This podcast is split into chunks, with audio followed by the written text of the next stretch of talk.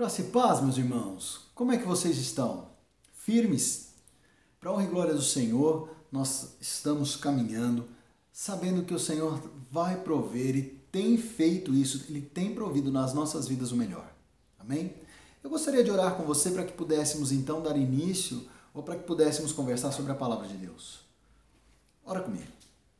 Pai, nós te agradecemos pelas tuas misericórdias, pelo teu cuidado e renovo. Guarda, Senhor, em nossas vidas o teu querer, que possamos nos apresentar, Senhor, diante de ti com retidão de caráter, com retidão de procedimento. Guarda-nos, ó Pai, para que o nosso ser, para que a nossa carne seja vencida pelo teu espírito e que possamos caminhar tal qual teu filho Jesus caminhou. Liberta-nos, ó Pai, do erro, liberta-nos, ó Pai, das transgressões, do pecado. Nos faça, Senhor, mais semelhantes a teu filho. Em nome de Jesus que oramos. Neste mês nós estamos falando sobre profetas, grandes profetas do Senhor que passaram pela depressão e opressão. E hoje nós concluímos essa série. Eu gostaria de compartilhar com você algo que descobri quando comecei a estudar sobre a depressão, sobre a opressão, enfim, sobre a dor. A medicina acabou por descobrir que existem, existem fases que as pessoas que passam pela dor pela dor extrema, né? A dor profunda de uma a morte de alguém, ou uma pessoa que sabe que vai morrer, ou uma pessoa que tem uma frustração muito grande. Ela acaba passando por estágios de sentimentos. E esses estágios, eles podem ser identificados em cinco fases, ou em cinco momentos bem claros. O primeiro momento é o momento da negação. Sim, é o momento onde a pessoa nega tudo aquilo. Ela cria artifícios, ela cria é, histórias, ela cria um contexto onde ela vai negar por completo o contexto daquilo que aconteceu. Ela então projeta situações aonde a morte da pessoa querida não é verdade, aonde a frustração daquele projeto não aconteceu, aonde a dor acarretada por alguém efetivamente ela não existiu. E olha, é, compartilhando com você, eu já passei por isso. Sim, porque eu já passei por grandes dores e o, o, primeiro passo que o meu íntimo projetou foi: não, não é verdade. Isso não aconteceu. Aquela pessoa vai voltar. Eu tenho certeza que vai voltar. Ou aquela dor, não, não, é, não fez. Não fez. Negação. Vencida a negação, nós então passaremos para um próximo passo. Porque, olha só, a negação num determinado momento eu vou começar a perceber que não adianta, por mais que eu negue, por mais que eu crie artifícios para esse fim, aconteceu. A, aquela pessoa querida e amada realmente faleceu. O meu sonho realmente não se concretizou, o meu projeto realmente foi frustrado. Então a fase da negação ela, ela acaba. E aí eu passo então para uma próxima etapa ou para um próximo perfil o perfil da ira, da raiva. Porque se o meu primeiro sentimento da negação não adiantou, agora eu vou explodir em raiva. Explodir em raiva contra quem me trouxe aquela notícia. Explodir de raiva contra quem, de certa forma, estava envolvido na frustração do meu sonho. Eu vou explodir e vou mirar contra tudo e contra todos. Esta é uma fase muito, mas muito delicada.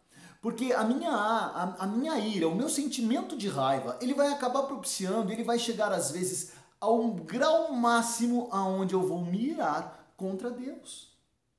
Sim, vou questionar com ira, com maledicência contra o Senhor, porque o levou, porque atirou daqui, por que o meu sonho não se concretizou? Por que dessa frustração? Por que desta dor, Senhor? E então a minha, a, a minha raiva, a minha ira, ela vai eclodir contra Deus.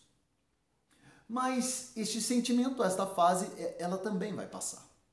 E então virá uma próxima etapa, ou um próximo perfil, um próximo sentimento, que é o sentimento da troca, da barganha. Aonde então eu vou trocar com Deus eu vou trocar com ele a seguinte projeção: Senhor, já que ela se foi, ou para que ela volte, ou para que ele volte, ou para que, que esta situação se resolva, eu troco contigo. Serei uma pessoa melhor, vou melhorar ali, aqui, mas enfim, faz com que tudo isso venha a ser diferente. Traga este amor de volta, traga esta pessoa de volta, enfim, de alguma forma, Senhor, me traga de volta aquilo que eu perdi. Mas esta fase também não vai funcionar. Porque Deus, ou o Deus que conhecemos, não é um Deus de troca. Ele não troca. Então, a minha projeção ela vai continuar sendo mantida dessa forma. E aí eu entro para uma quarta etapa, ou para um, uma quarta fase, que é a fase da depressão, da profunda dor, da opressão profunda. Aquela dor, aquela culpa, aquela situação onde eu não quero mais, não quero mais sair de casa, eu vou me isolar. Ou uma outra fase da depressão é quando eu vou continuar na ira e vou explodir contra todos, mas é porque eu estou profundamente deprimido. Porque nada tira aquele sentimento da minha vida. Enfim. E, e essas fases, olha que interessante, quando eu tenho vários colapsos ou quando eu tenho várias frustrações, elas podem durar minutos, meses, anos. E quando eu tenho uma vertente de vários traumas, eu posso começar a misturar as fases, né? Então eu estou vivendo a fase da ira, mas de repente eu começo a viver a fase da negação por uma nova frustração por uma nova decepção. Mas enfim, certo é que essas fases elas vão acontecer. Nós vamos estudar sobre um homem de Israel que passou por essas fases, que viveu sim a dor do luto, que viveu sim a, a projeção de todas essas, eh, todas essas transições. E transições que nós conhecemos, né? Eu particularmente conheço, porque eu já tive sim sonhos frustrados, já perdi pessoas a quem amava e amava muito e eram próximas, e elas inegavelmente me trouxeram esses sentimentos. Eu passei por essas fases. Talvez você tenha passado também. Acredito, aliás, que a maior parte das pessoas que vieram escutar esta mensagem, sim, passou por estas fases. Então, isso está muito próximo da minha vida e provavelmente muito próximo da tua vida. Agora, nós vamos conhecer a história de um homem que passou por estas fases, mas nos traz lições importantíssimas para que saibamos como viver e como seguir. Esse homem que está relatado no Velho Testamento, ele foi o último profeta que trouxe o recado do Senhor para uma nação idólatra, uma nação, um povo que tinha se esquecido do Senhor. E Deus, através deste homem, trouxe uma dura mensagem, porque se eles não se arrependessem, algo de muito, mas muito ruim aconteceria. Este homem trouxe um recado para duas tribos, a tribo de Judá e Benjamim, dizendo claramente as palavras de Deus que se eles não se voltassem para o Senhor, deixando a idolatria, eles então pagariam um alto preço. Eles seriam expulsos da terra e eles seriam escravizados por um povo pagão, o povo da Babilônia. E este homem então veio e trouxe essa mensagem. Interessante é que este homem ele foi conhecido pelo Senhor antes mesmo de sua formação. Ele já era tido por Deus antes de tudo acontecer. Ele foi consagrado pelo Senhor enquanto ainda estava na madre de sua mãe. Enquanto ainda sua mãe estava grávida, o Senhor o consagrou. Deus o tocou na boca. E pela boca daquele homem então sairiam as palavras do Senhor. Sim, foi assim que começou a história deste homem, cuja palavra de Deus agora eu quero compartilhar com você. Por favor, acompanhe comigo e eu gostaria que você abrisse a sua, a, a sua Bíblia em Jeremias. Jeremias capítulo 1. Um homem que foi chamado ainda criança e escutou a voz do Senhor. Jeremias 1, Diz assim a palavra do Senhor. Palavras de Jeremias, filho de Ilquias, um dos sacerdotes que estavam em Anatote, na terra de Benjamim.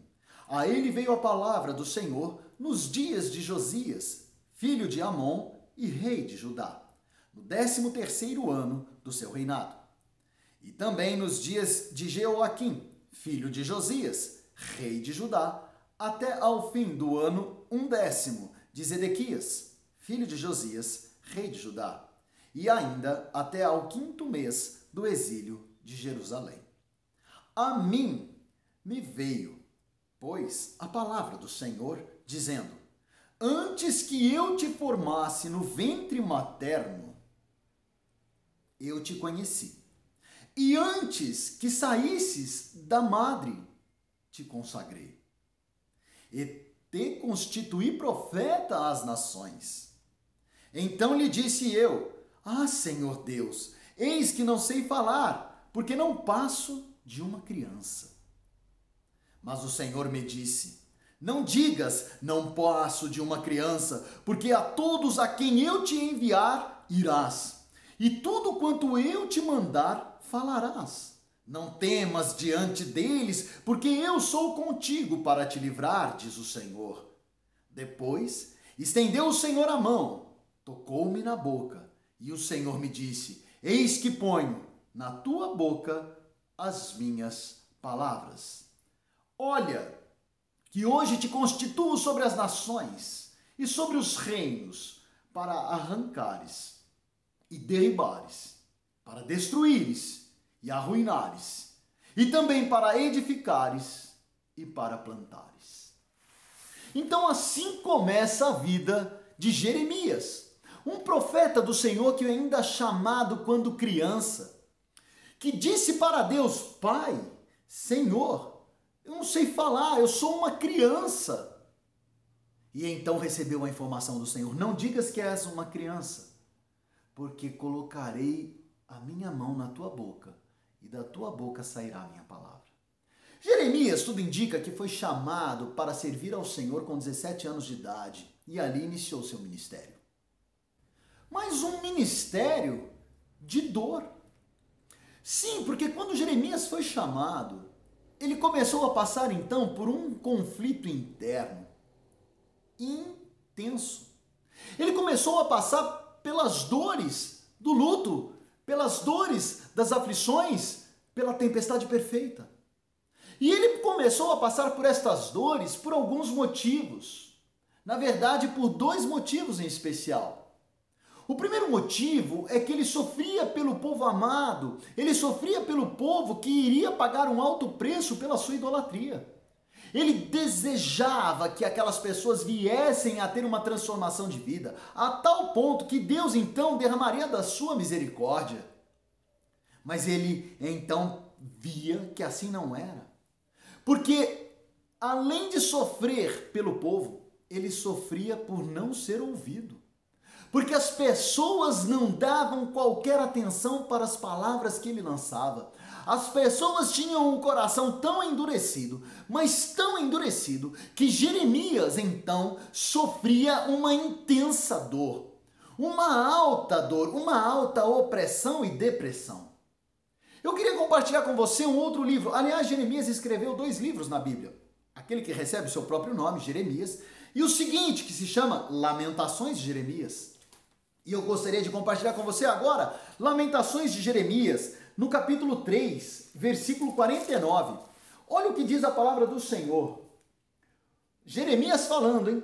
Os meus olhos choram, não cessam e não há descanso. Os meus olhos choram, não cessam e não há descanso.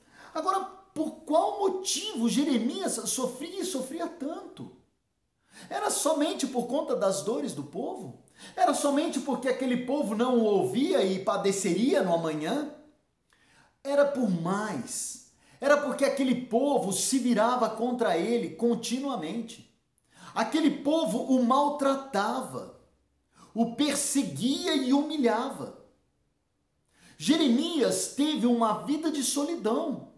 Olha que interessante, Jeremias aceitou o chamado do Senhor, mas Jeremias, por aceitar este chamado, sofreu e sofreu intensamente. Eu gostaria de compartilhar com você mais uma passagem.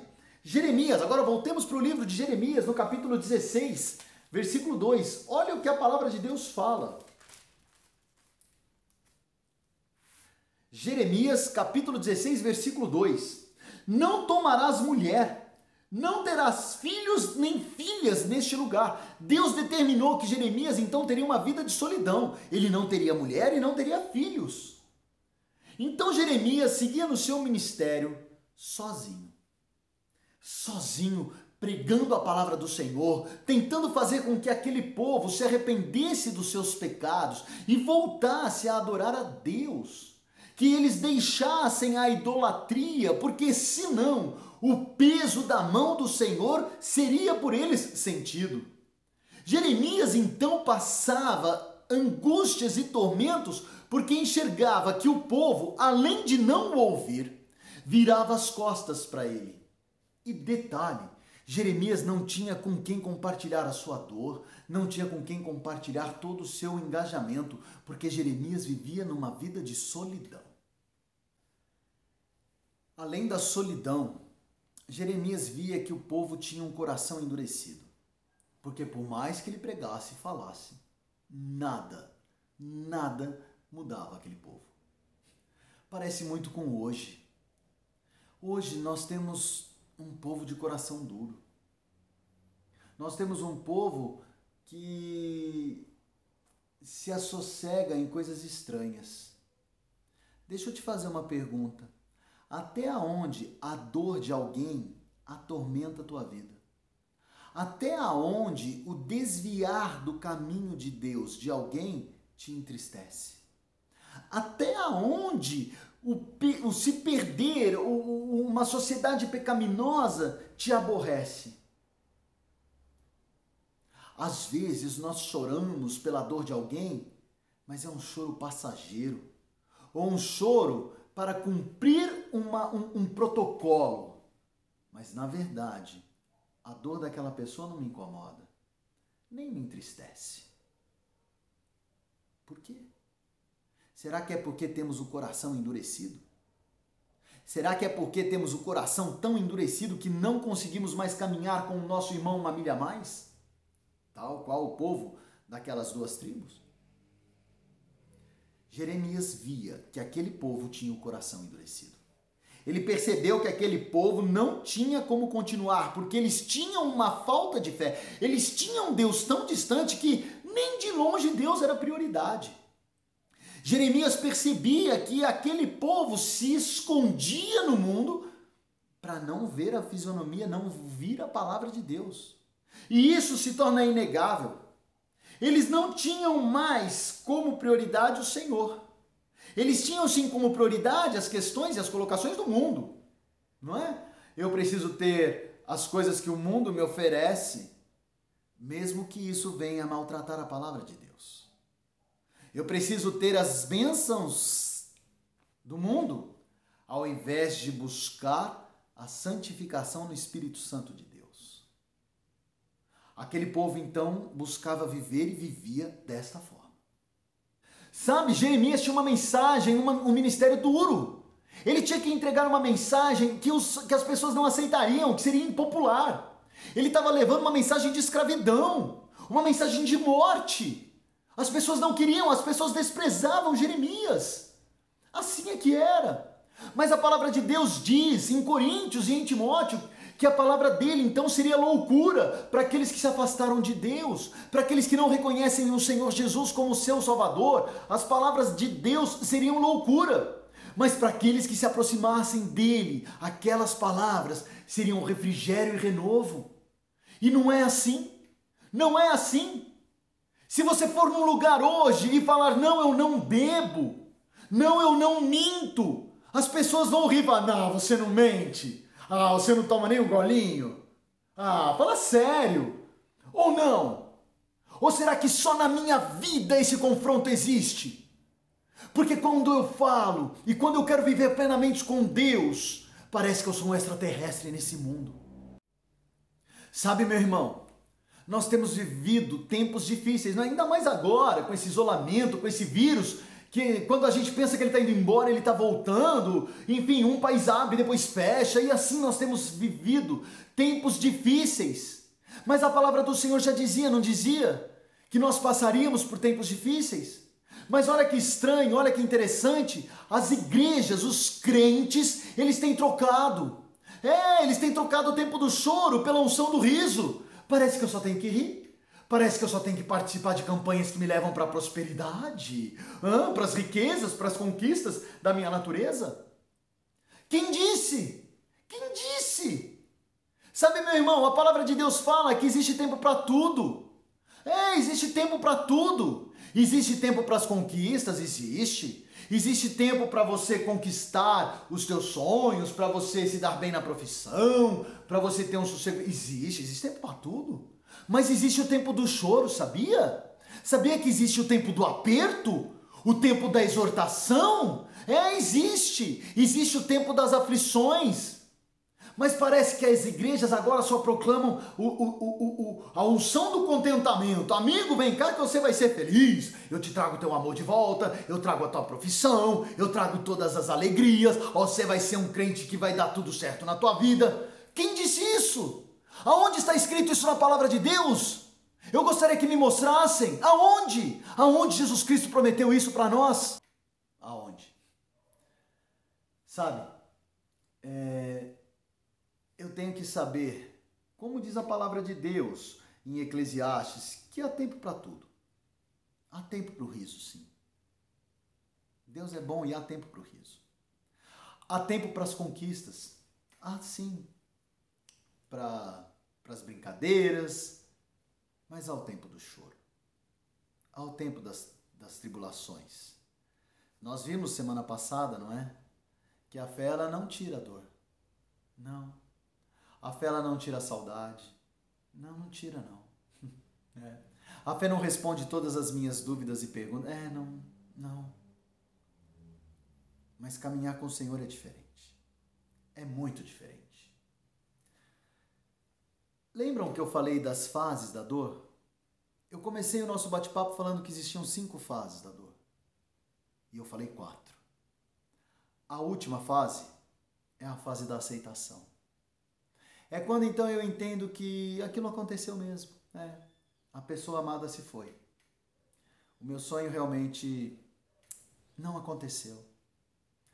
É, o meu projeto realmente foi frustrado. foi assim que foi. Mas agora eu aceito. E eu começo a ter então uma resposta equilibrada, estável. Eu tenho então agora um comprometimento sabendo que, embora tenha acontecido tudo aquilo, aquela profunda dor me abateu, aquela profunda dor veio e ela ainda existe, né? Aquela dor ainda existe. O amanhã vai ser melhor. A fase da aceitação, então, ela começa a fazer com que eu busque na minha vida aquilo que vale a pena. Eu começo a plantar na minha memória aquilo que me dá esperança. E eu começo a ver que o amanhã vai ser bem melhor, porque o Senhor é comigo. Eu começo a então entender que Deus tem um plano maravilhoso na minha vida e que, embora eu tenha tido aquele trauma, e embora eu vá caminhar com aquela dor, as coisas vão melhorar. Eu começo a enxergar e a entender tudo isso. E aí eu começo a entender quando Jesus Cristo veio e disse que, olha, eu digo todas, mas eu digo todas essas coisas para que vocês confiem porque quando na terra estive, eu passei com tudo isso por vocês. Então saibam que vocês também passarão por tribulações. É, vocês vão passar por momentos traumáticos, de dor, de choro, mas tem bom ânimo, porque eu passei por tudo isso e venci. E venci por você. E quando eu chegar nessa fase, meu irmão, na quinta, porque tem um detalhe, viu? A vida continua, tá? É, mesmo se você passou por uma dor tremenda e profunda ou está passando por ela, a vida continua. E você vai passar por essas fases. E quando você chegar nessa quinta fase, então, você vai entender que grandes profetas passaram por dores, por traumas, Grandes profetas choraram. Está aqui Jeremias. Alguns profetas tiveram uma vida, como Jeremias, onde eles nada conquistaram com relação ao ministério. Eles não viram as coisas acontecendo. Mas aí eu vou entender, tal qual Jeremias entendeu, o grande, o maravilhoso e o encantador caminho de Deus. Eu vou entender o significado da vitória em Cristo. Olha o que a palavra de Deus fala em Jeremias 1,19. Jeremias 1, 19. Diz assim: o Senhor falando para Jeremias: Pelejarão contra ti, mas não prevalecerão, porque eu sou contigo, diz o Senhor, para te livrar. João 16:33 No mundo vocês vão ter aflições, mas tem bom ânimo, porque eu venci o mundo. Sabe, meu irmão, eu não sei como é que você está. Eu não sei em que fase você está. Eu não sei se você tem um coração duro. Ou eu não sei se você se entregou para Cristo, mas não está vendo nada acontecer. Parece que tudo está como antes, ou até pior. Mas eu sei de uma coisa: o mesmo Deus que falou para Jeremias, o mesmo Deus que conversou com Davi depois do pecado de Davi, o mesmo Deus que trouxe Jesus Cristo para esta terra, o mesmo Deus que falou com Paulo, o mesmo Deus que falou com Pedro, hoje este Deus fala com você. Tem bom ânimo. Eu, por você, venci o mundo. E saiba que estas dores, que estes traumas, que estas marcas que hoje você carrega, elas não te vencerão, porque eu sou contigo. Guarda essa promessa na tua vida. Jeremias, um profeta que carregou consigo a depressão. Um homem que foi muito oprimido, a tal ponto de duvidar de Deus. Mas um homem que segurou firmemente no ministério, porque ele sabia que o Senhor era com ele e que nada, nem ninguém, tiraria esta maravilhosa vida de caminhar com o Senhor. Caminhar com Deus é bom demais. Experimenta. Quando você fizer isso, inegavelmente, você vai para a quinta fase, que é a fase do contentamento em Deus.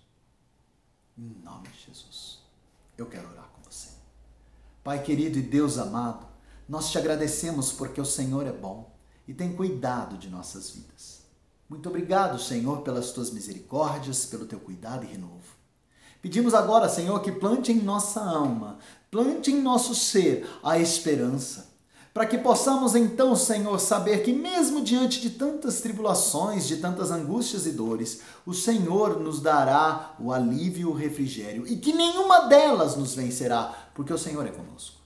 Obrigado, Pai por nos dar a possibilidade de caminhar contigo, sabendo que em ti somos mais do que vencedores. Guarda-nos, Senhor.